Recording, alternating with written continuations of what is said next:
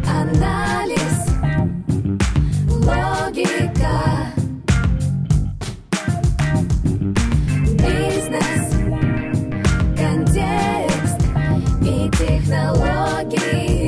Психологический анализ бизнеса с Татьяной Беляевой.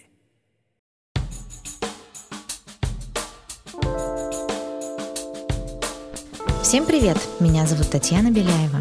Этот подкаст о психологических аспектах ведения бизнеса, развития себя, команды и своего дела. Вы будете слышать мой голос один раз в неделю.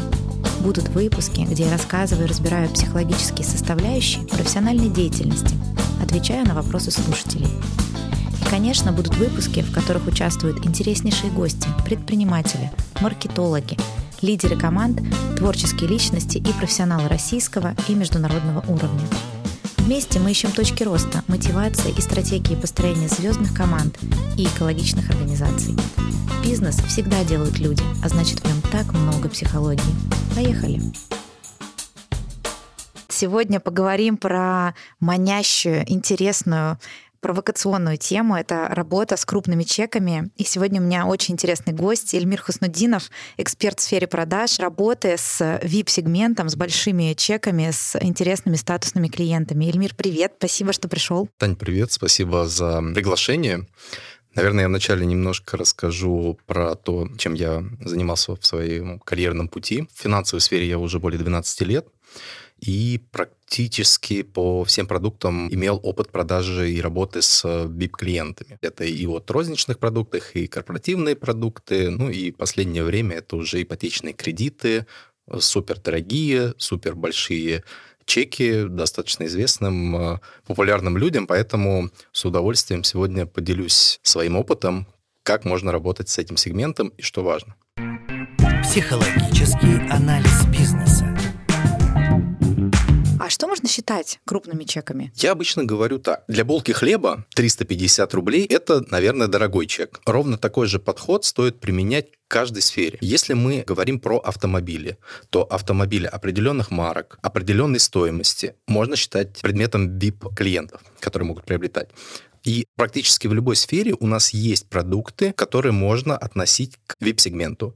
Я бы так охарактеризовал, что VIP Сегмент – это тот сегмент, который приобретает товары существенно выше стоимости средней по рынку на аналогичные продукты, товары, услуги, ну, все что угодно может быть. Ну, то есть медиану надо понимать сначала, какой средний чек по рынку, и все, что Грубо выше говоря, да. в полтора-два раза, это уже высокие чеки. Если мы рассматриваем сферу недвижимости, то это определенные локации, определенные требования к недвижимости, к сообществу, которое находится там. То есть по недвижимости существенно больше, чем каких-либо других продуктов, требований для того, чтобы отнести их к VIP-сегменту. Ну вот интересно, я уверена, что есть определенные закономерности в работе с э, статусными клиентами, с большими чеками. Вообще эта сфера такая манящая, и вот в коучинге тоже все хотят работать с первыми лицами, экзекутив, потому что там выше средний чек. В недвижимости все хотят продавать дорогие квартиры или люксовые автомобили, или в рознице тоже есть, как ты сказал, что высокий чек есть везде. Но Нужно же с чего-то начать. Наверное, не каждый человек может работать с этим сегментом. Есть определенные законы, по которым клиенты такие статусные выбирают себе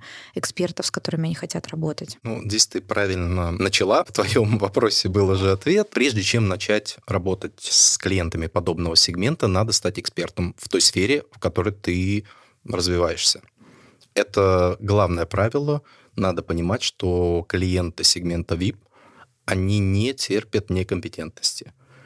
Возможно, да, в последнее время у нас появилось довольно много лиц, которые не строили бизнес, а на определенной медиапопулярности заработали свои состояния. С ними, возможно, иначе, но как правило, эти люди, которые умеют считать деньги.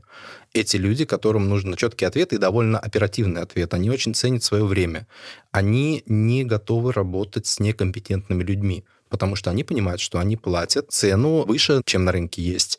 И поэтому, разумеется, есть очень большие требования. Я бы рекомендовал, ну, в первую очередь, это, конечно, быть экспертом, и трезво вначале оценить свой уровень. Признание проблемы – это первый шаг к ее решению.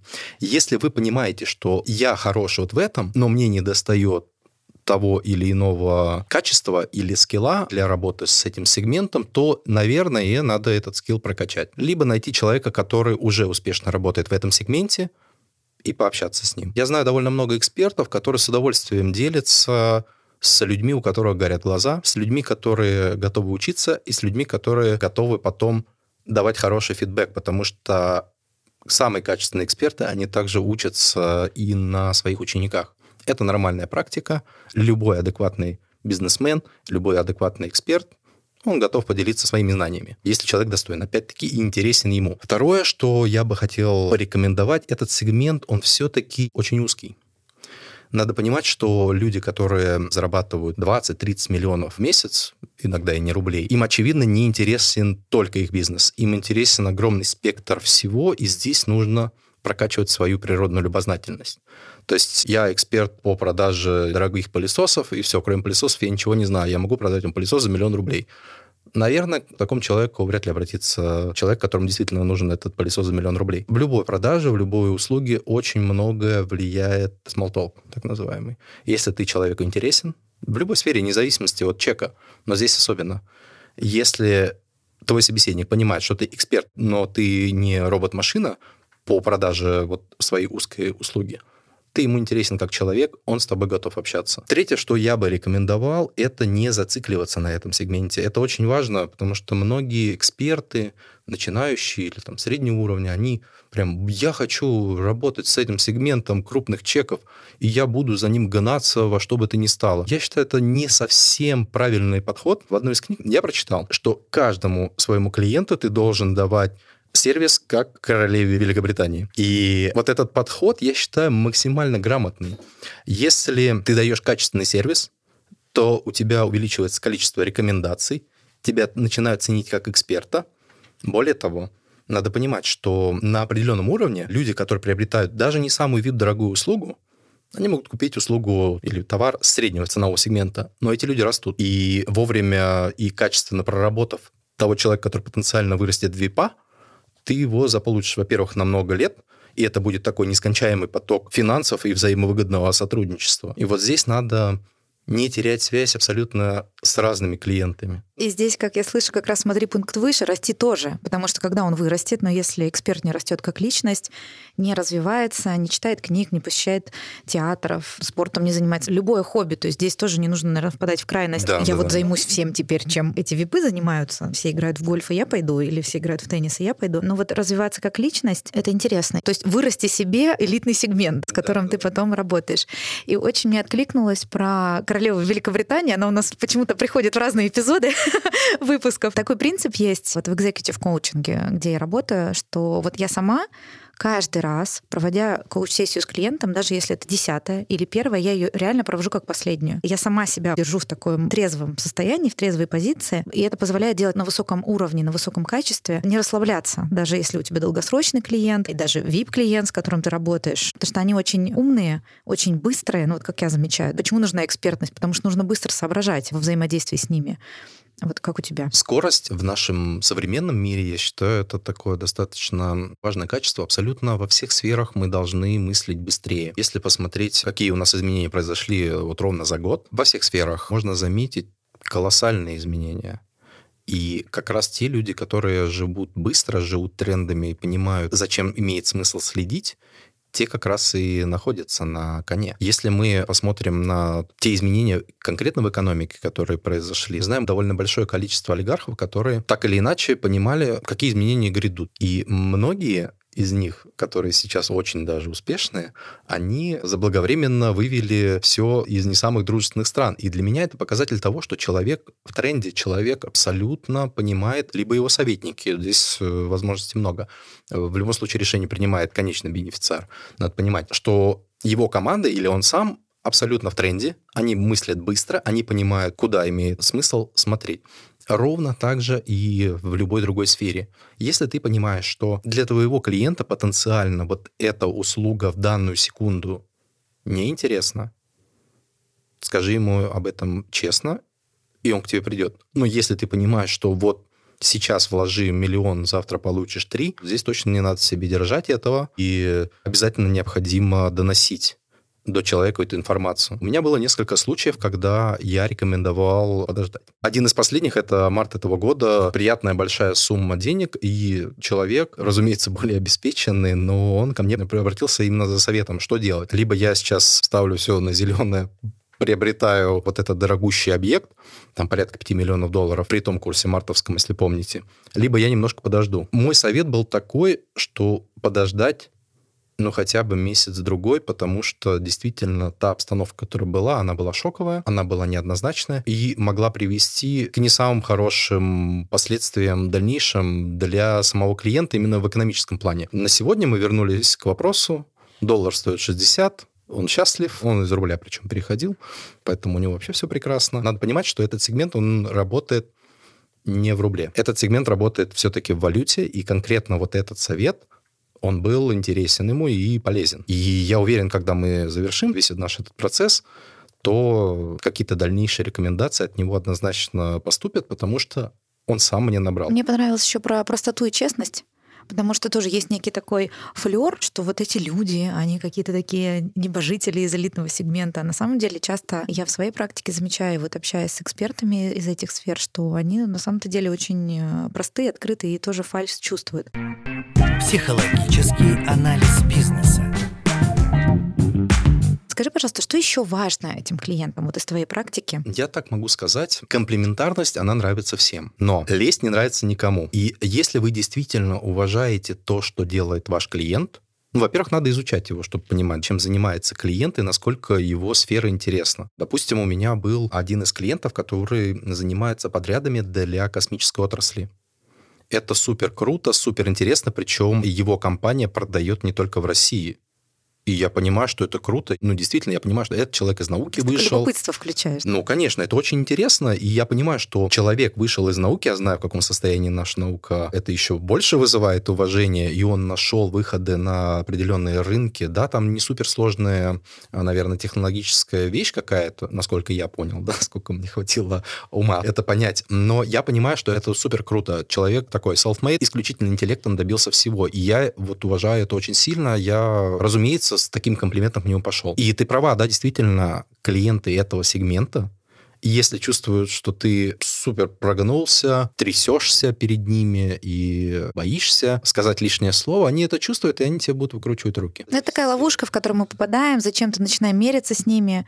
Но он же пришел к эксперту не за тем, чтобы долларами, гонорарами мериться, а за экспертным советом, за который он готов платить немалые деньги, но при этом получать эту услугу. Поэтому в эту ловушку легко попасть. Вот что тебе помогло это преодолеть? Один клиент, который мне дал совет, это было где-то лет 8 назад, он мне сказал, ты круто знаешь базу, но так общаться не стоит. Тебе точно не надо с большим прогибом, если ты мне на входе сказал, что мы можем заключить, ну и провернуть вот эту сделку, которую нужно было провернуть, это был тогда лизинг, чуть-чуть раньше, то мы бы раньше с тобой это завершили. Честно бы сказал. Ну, то есть вот простота и честность и открытый диалог. Абсолютно. Сейчас я общаюсь немножко в другом ключе. Когда ко мне обращается тот или иной эксперт, я на входе обозначаю правила. Давайте так.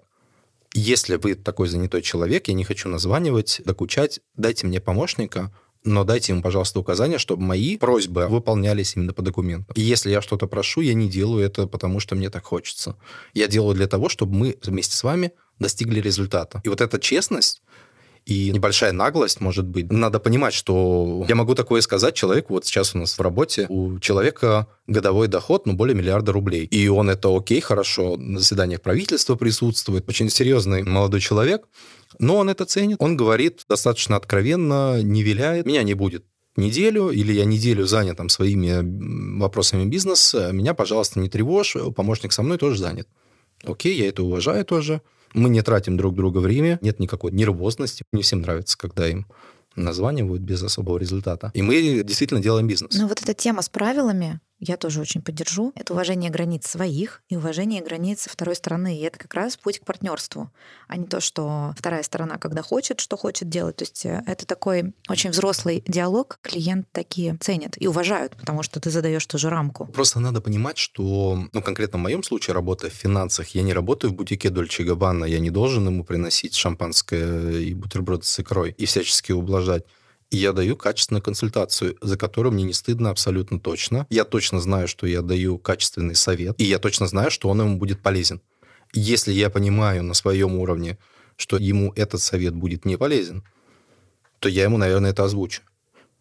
И вот из этого откровенного диалога и строится качественная работа. Потому что клиенты бывают абсолютно разные. С разным прошлым, с разным образованием, воспитанием. Очень много интересных персонажей, не самых чистых на руку. И если ты с ними на входе объясняешь, когда, условно, с тобой пытаются разговаривать на фене, а ты говоришь, извините, у меня мама учитель начальных классов, давайте немножко в литературный формат перейдем, то они это уважают на самом деле. Ну, я не понимаю эти слова. Для чего мне эту лексику использовать? Это не моя. Ты пришел ко мне за консультацией, окей, я вообще с удовольствием готов подстроиться. Психологический анализ бизнеса.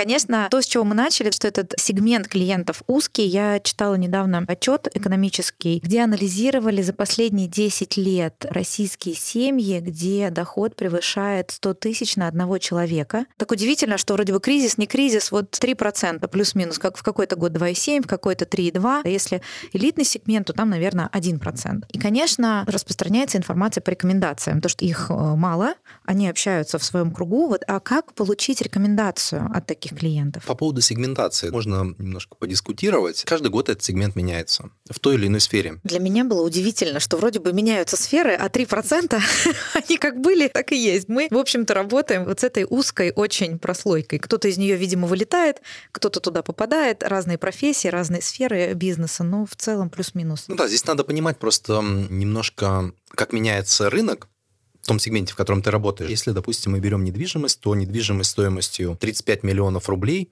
4 года назад можно было отнести ну, бизнес плюс или даже премиум. То сейчас 35 миллионов рублей, ну, это в целом ничего особенного. Мы уже больше года точно относимся к этим суммам ну, довольно спокойно. Получить рекомендацию, смотрите пункт 1, стань экспертом. Ни один богатый человек никогда не посоветует своему богатому другу не эксперта, потому что когда тебя рекомендуют, это уже идет их личная ответственность, их личная репутация. И если они посоветуют не самого качественного эксперта, то у них могут быть определенные репутационные риски.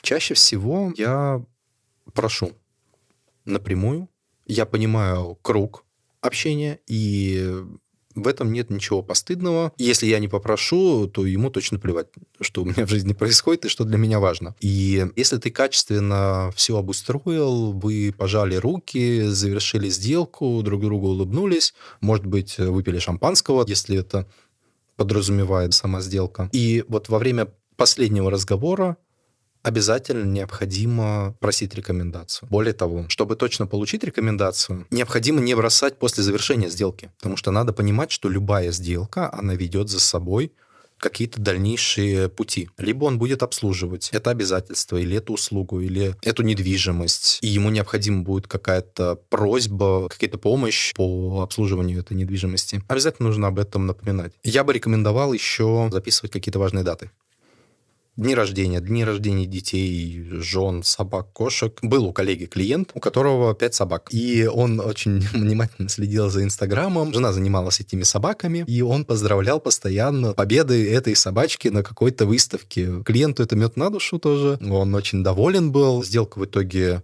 закрылась, по-моему, на 14 миллионов долларов. Это очень выгодно было для всех сторон. Клиент заработал достаточно много потом на этом при последующей перепродаже. Но как раз после последующей перепродажи люди не берут на последнее.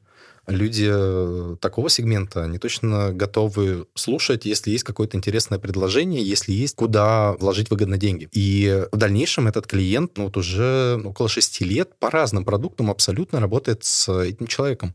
Он ему доверяет. Мне кажется, это универсальный действительно совет. Первое, да, с рекомендациями. Это просить рекомендацию, когда сделка прошла успешно, сопровождать в дальнейшем клиента и проявлять интерес к его жизни и уважение такое искреннее. Сопровождать его, говорить об каких-то новинках, инновациях или понимать, что для него важно. Ведь, наверное, на первых этапах там же еще потребность важно выявить. Сейлс-эксперты лучше меня знают. Поэтому сопровождение дальнейшее. Я так понимаю, что сами рекомендации себя не возьмут, взаимодействие не произойдет, и долгосрочное сотрудничество не случится. То есть важно управлять этим процессом, не плыть по течению, а как-то грести в сторону, которая нужна эксперту. Рекомендации самостоятельно прекрасно рождаются, когда вы работаете с этническими клиентами. Это действительно так, потому что, во-первых, у них довольно сильные сообщества, именно по национальному признаку или по государственному признаку. Те же французы, у нас довольно много было клиентов французов, которые общаются друг с другом. Это топ-менеджеры компаний, которые друг с другом общаются, и это просто нескончаемый поток был. Айтишники общаются с айтишниками, врачи с врачами. Если одному клиенту вы оказали услугу, неважно какую, недвижимость или стратегическую сессию провели, или коуч-сессию, видишь, мы тут каждый немножко с разных сторон смотрим, но я чувствую, прям соприкосновение есть, то, конечно, он может порекомендовать, потому что у него, скорее всего, такие же друзья в комьюнити или по национальному признаку, или по какому угодно признаку, то есть работать в комьюнити. Ну да, и здесь важно избежать тех ошибок, которые почему-то в России очень развиты именно в деловой коммуникации. Выглядит пошло, глупо, но пользуется огромное количество селзов. Во-первых, это писать с уважением к вам и вашему бизнесу, к вам с большой буквы. Это такая пошлятина, которую очень не любят. Это сразу супер прогиб. Это не эксперт пишет, это, это как пишет. раз в ловушку попадаешь, когда снизу вверх на него смотришь, не на равных диалогах. Да, да, да. Это очень некрасиво выглядит. У вас должна быть грамотно, красиво выверенная речь, без этого доброго времени суток. Вот это все ерунды, которую почему-то сейчас используют. А давай две визитки, одна вам, другая вашему другу, да выкинет он через э, три минуты эту визитку. Я в эти визитки вообще никогда не верю. Абсолютно. Или дайте мне три контакта. Ну, конечно, сейчас вот даст тебе Потанин, контакт Усманова и контакт Фридмана. Будешь звонить ты им.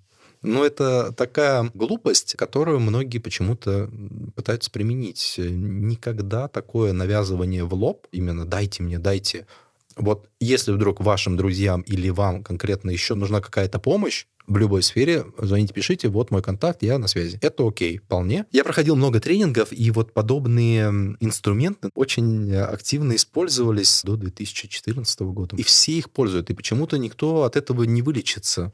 Если э, посмотреть с кем работают эти люди этого VIP-сегмента, довольно много они работают с иностранцами, с иностранным бизнесом. И вот тут надо понять, как работает деловая этика иностранного бизнеса. И как? Всегда по-разному. Комплементарная часть, она должна быть в каждом сообщении. Да, действительно. Спасибо, что уделили время на встречу. Это окей. Это не прогиб, это действительно показатель того, что ты ценишь время этого человека и ты понимаешь, если человек владеет каким-то крупным бизнесом, а если и несколькими, то вообще абсолютно точно это сложно, то ты уважаешь. И ты понимаешь, если ты хороший эксперт, то у тебя тоже не так много времени встречаться абы с кем. Это, кстати, очень интересная тема, которая удивительная. Я сама, когда пытаюсь получить какую-то услугу, если у какого-то признанного человека или порекомендовали, и он, например, говорит, да, завтра давайте встретимся. Я не понимаю, думаю, а как у тебя есть время, если я даже на неделю минимум, это невозможно. То есть это заставляет задуматься. Поэтому, будучи экспертом, понятно, нужна нужна скорость, но вот это уважение, правила, договоренности с обеих сторон, мне кажется, важны. Потому что если ты работаешь с VIP-сегментом, ты весь такой супер классный эксперт в этом, но ты готов вот прямо через э, пять минут встретиться, это, мне кажется, удивление вызывает. Я сам приеду к вам куда-нибудь в Владимирскую область, да, вы там сейчас. будете охотиться на кабанчиков, я к вам приеду. Это сразу раскрывает все карты. Невозможно быть подготовленным к этим встречам. Это однозначно. Но этот сегмент, он должен понимать, что вы можете с ними разговаривать на одном языке. Не обязательно обязательно покупать Дольче и но как минимум вы должны быть гладко выбриты, отглажены, хорошо пахнуть, чтобы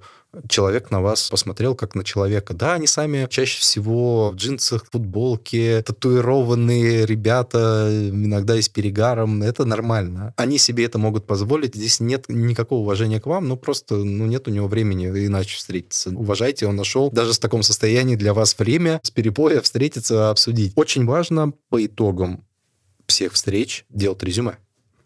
И без этого точно никак никуда. На этом я обжигался сам в начале карьеры, когда вроде бы мы устно договорились об одном, потом, когда начинаем обсуждать условия, а условия немножко не те, казалось бы. И тут важно после каждой встречи делать резюме. Окей, Иван Петрович, мы с вами договорились об этом, этом, этом. Дедлайны у нас вот такие, такие-то. Давайте тогда я свяжусь с вашим помощником тогда-то, тогда-то. Ну, во-первых, это вас обезопасит от неловкости с клиентом. И это ему даст четко понять, что вы его слышите, у вас есть план, и вы знаете, что делать конкретно в его ситуации. Это, конечно же, располагает. Это профессионализм вас как экспертов и деловая коммуникация, в принципе, такие. Психологический анализ бизнеса. Недавно коллеги рассказывали, как они пригласили одного известного человека в стейкхаус, он веган. Получается такой вывод, что нужно быть на 100% включенным и понимать контекст, понимать потребность, понимать окружение, наблюдать, быть полностью внимательным к клиенту. Это однозначно. К примеру, если мне по рекомендации я понимаю, что будет звонить человек, какой-то VIP, чаще всего випы у нас из воздуха не берутся, и у них довольно четко прослеживается цифровой след в современном мире. Я спрашиваю, если это возможно мне сразу объяснить, ну, кто это, фамилия, имя хотя бы. Я не всегда могу узнать этих людей. Действительно, у нас в разных сферах есть известные люди. Элементарный Google, и тебе все понятно. Как с этим человеком общаться? Ну, если немножко отойти от рамок. Вот здесь я всегда советую отходить от рамок, и э, в этой сфере особенно. Если ты понимаешь, что человек владеет заводами, пароходами, наверное, твою беседу имеет смысл построить определенным образом и понимая, как человек мыслит, определенно. Предположив хотя бы, ты не идешь уже пустым, ты идешь немножко подготовленным. Понимая, что человек, если владеет заводами, пароходами, наверное, ему круто, интересна инвест-цель его недвижимости. Ну, то есть гипотезы вырабатывать, не лениться, изучить информацию о человеке, быть включенным, внимательным, готовым к обратной связи и понимать заранее несколько сценариев, о которых вы будете говорить. Не на самой встрече это придумать, хотя, безусловно, индивидуализация, выявление потребностей по ходу встречи. Мне кажется, супер. Это поможет немножко собеседника вашего и вашего клиента расслабить и расположить к себе, если вы немножко изучите его биографию, либо изучите его бизнес. Если вы говорите, о, круто, вы там будете сейчас продавать запчасти маску, а он работал над этим проектом 5 лет, то как минимум приятно, что об этом проекте знает не только он, его команда, а кто-то еще. И это дело жизни для него во многом. Если вы понимаете, что эта недвижимость берется для каких-то инвест-целей, то здесь нужно тоже показать свою экспертность и рассказать, да, очень интересный подход у вас, или не очень интересный, тоже можно сказать. Насколько я знаю, в этой области подорожало там, настолько-то за какой-то промежуток времени. Нужно составить для себя в своей сфере чек-лист. Как быстро вы хотите закрыть сделку, что важно, на что обратить внимание, что вы хотите. Я вот э, часто использую не совсем литературные вещи, не совсем литературные фразочки, но для многих людей они понятны адекватно воспринимаются. Что вам нужно? Быстро выйти на сделку или получить чуть выгоднее условия, но с геморроем? Это очень хорошо работает, когда ты четко строишь свою фразу, изначально все разговариваешь литературно, и тут ты просто выбиваешь его вот этой фразой из этого. И тут человек понимает, что ты тоже человек настоящий, и с тобой можно это обсудить. И чаще всего, в моем случае, когда я это говорю, эти клиенты говорят, мы готовы заплатить на 3 копейки больше, окей. Или один клиент мне говорил, все, что до 20%, мне окей, остальное мне принесет в бизнесе гораздо больше. До 20, когда там средние ставки по рынку или ключевая ставка нашего Центробанка была в районе 9. То есть до 20 мне разбег абсолютно делай, что хочешь, называется. Главное, дай качественный и быстрый сервис. В другом случае, если мне человек говорит, мне надо завтра профинансироваться на 120 миллионов, а я только узнал, как его зовут, то, очевидно, я этого не сделаю, и надо честно об этом сказать. И даже послезавтра я этого не сделаю. Я говорю, что мне нужно как минимум 10 дней. Надо понимать, что суммы там от миллиона долларов и выше банки тоже не могут одобрить по щелчку. Это не самое простое финансирование. Психологический анализ бизнеса. Неизбежно в этом сегменте, как и в любом сегменте, есть отказы. Как работать с отказами? Как их воспринимать? Что делать? Если отказ самого клиента, это абсолютно окей. Надо понимать, что мы сами тоже клиенты только, может быть, чуть более простого уровня. И надо перекладывать все на себя. Если ты в своей практике отказывал, то будь добр, принимай адекватно отказы и этих клиентов. Возможно, надо понять причины отказа и сделать четкие выводы. И не надо догадываться. Это очень важно. Если вам клиент говорит, ты знаешь, Ильмир, я не буду приобретать ту услугу или тот объект, чего бы то ни было. Все, аривидерчи наберу, если будет нужно. Но здесь самый простой вариант — это задать вопрос в лоб. А что не так? Когда? Может быть, не сейчас, а может быть, мне перезвонить. Когда случился февраль этого года. У моей команды был в работе один очень известный человек, и это была одна из самых крупных моих сделок потенциальных. Я знал точно, что его одобрят. Там оборот в месяц порядка 4 миллиардов рублей. У человека в бизнесе, у него все хорошо, но он в той сфере, которая очень сильно зависит от зарубежья. 22 числа он мне начинает слать документы, 24 числа он мне звонит, жмет руку виртуально, и мы прощаемся до лучших времен. Пока для него лучшие времена не настали, и я это понимаю, я это уважаю это окей абсолютно. Изначально его отказ был абсолютно необоснованный, то есть он никак не сказал, я передумал, и все. Я понимаю примерно обстановку, но я не хочу додумывать за клиента. Он мне пояснил, разъяснил, какие у него сейчас начались сложности в бизнесе, и он хочет просто взять небольшую паузу, чтобы стабилизировать и немножко бизнес в другое русло направить. Ему нужно найти новые каналы сбыта. Это все требует определенных денег. Ну, то есть первый пункт — это нормально воспринимать, что могут отказать. В любой сфере так может быть. Второе — это уточнить причину, отрефлексировать понять, почему. Третье, понимать бизнес-контекст, и отказывает, может быть, не лично вам, а в принципе изменилась ситуация у клиента или на рынке. Ну, а если лично вам, разумеется, надо понять, что именно смутило. И вот здесь все зависит, как у вас коммуникация строится, но Возможно, проще выяснить реальную причину не у самого клиента, потому что мы все не любим отказывать. И мастерство отказа — это вообще топ-качество для любого человека, я считаю. И у нас есть с этим проблемы в нашем обществе, а с корректными отказами и с восприятием отказов. Вот здесь можно пойти по пути помощника, выяснить у помощника. Помощник, как правило, это не топ-менеджер. Помощник не всегда ездит на Майбахе или Бентли помощник может четко объяснить тебе, что было не так, что его не устроило. Либо в другом случае помощник, наоборот, тебе поможет, как можно переиначить э, мнение клиента твоего, если действительно он может это сделать, но ты ему не понравился по той или иной причине. Здесь то есть важно, что нет ошибок, это опыт. И это все равно круто взаимодействовать с разными людьми и предпринимать действия и получать отказы, чем вообще не предпринимать и сидеть ровно и не двигаться вперед к своему развитию. Здесь еще бывают ситуации, несколько раз такое было, когда этот VIP-клиент принципиально не хочет общаться с мужчиной. Могут быть разные предпочтения у разных Абсолютно, клиентов, да. гендерные, национальные, да. возрастные, какие угодно они могут быть. И если sales или эксперт в любой области не попадает в это представление клиента, это ну, вообще тоже окей. Бизнес делается людьми, и ты не тульский пряник, что всем нравится. И несколько раз было, что я понимаю, что я, наверное, здесь буду не очень состоятелен, я передам коллеге, коллега закроет, мы получим профит. Клиент получит нормальную консультацию. И да, менялись спокойно такими клиентами. Это абсолютно нормально. Психологический анализ бизнеса.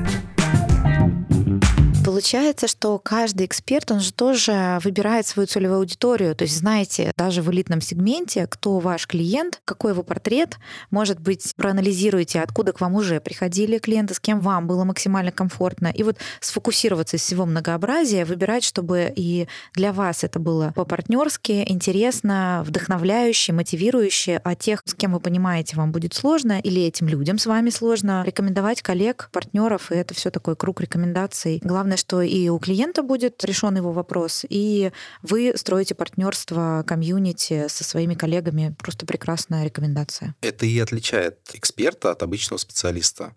Эксперт сам принимает решение, в том числе, с кем ему работать или с кем ему не работать и у него достаточно возможностей заработать помимо того конкретного клиента, которого он увидел. Всеядность — это как раз признак либо начинающего эксперта, либо просто специалист. Исполнитель, он исполняет свою определенную функцию, не всегда хорошо, не всегда плохо, ну вот как есть. Поэтому и эксперт принимает решение, и клиент. Разумеется, клиент всегда прав, безусловно. Но если вам некомфортно, ну, Скажите честно, что просто не сошлись во взглядах, извините. Давайте я передам вас э, другому эксперту. Ничего страшного. Много было случаев, особенно это вот было в лизинге, когда клиенты нетерпеливы и клиенты повышали голос, где просто исполнение контрактов довольно долго часто бывало. И когда на меня повышают голос в той ситуации, где я не виноват, и я все обозначил конкретные сроки исполнения, то мне не очень комфортно с такими людьми работать. И я честно говорил, извините, нам не по пути, вот вам эксперт, он вас доведет, или вот вам помощник, вот на нее кричите. Сколько вам хочется. Но на самом деле надо понимать, что вот эта ситуация, когда вы такой супер лояльный клиент ориентированный человек, который я 24 на 7 готов с вами общаться, отвечаю на все ваши вопросы, ну, это не приведет к тому, что вас будут ценить как эксперта, это точно. Никто не будет ценить человека, который как справочное бюро, готов отвечать круглосуточно голосовой помощник коллег определенного банка. Ну, то есть ценность ценить себя. Если у эксперта нет своих границ, и он не ценит себя, то как же его оценит клиент, тем более из такого сегмента специфического? Ценить, но не зазнаваться. Здесь важный момент. Эльмир, спасибо тебе большое за такой нетривиальный подход к продажам, интересные советы, кейсы и примеры. Скажи, пожалуйста, может быть, у тебя есть какой-то совет людям, которые хотят работать с таким сегментом? Ну, во-первых, спасибо за приглашение. А совет довольно простой. Оцените трезво себя и поймите, на самом ли деле вы хотите работать с этим сегментом. Проведите апгрейд своих скиллов, и тогда все неизменно получится. Либо, если вы поняли, что и средний ценовый сегмент — это окей, на нем тоже зарабатывают огромные деньги, работайте в нем, ничего плохого в этом нет. Не все летают на истребителях, надо понимать. Кто-то и на кукурузнике неплохо добирается до места. Результат один и тот же, просто кто-то быстрее, кто-то медленнее. Поэтому выбирайте ту сферу деятельности и тот сегмент ваших клиентов, который комфортен в первую очередь вам. И тогда все будет успешно. Спасибо. Спасибо. Подписывайтесь на нас во всех приложениях, где можно слушать подкасты. Ставьте сердечко в Яндекс Музыке и Apple подкастах. Пишите ваши вопросы, буду рада ответить на них. Это был подкаст «Психологический анализ бизнеса». До скорых встреч!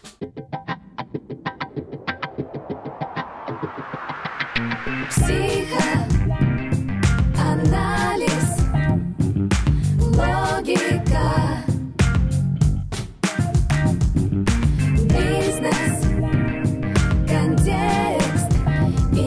и технологии. Психологический анализ бизнеса с Татьяной Беляевой.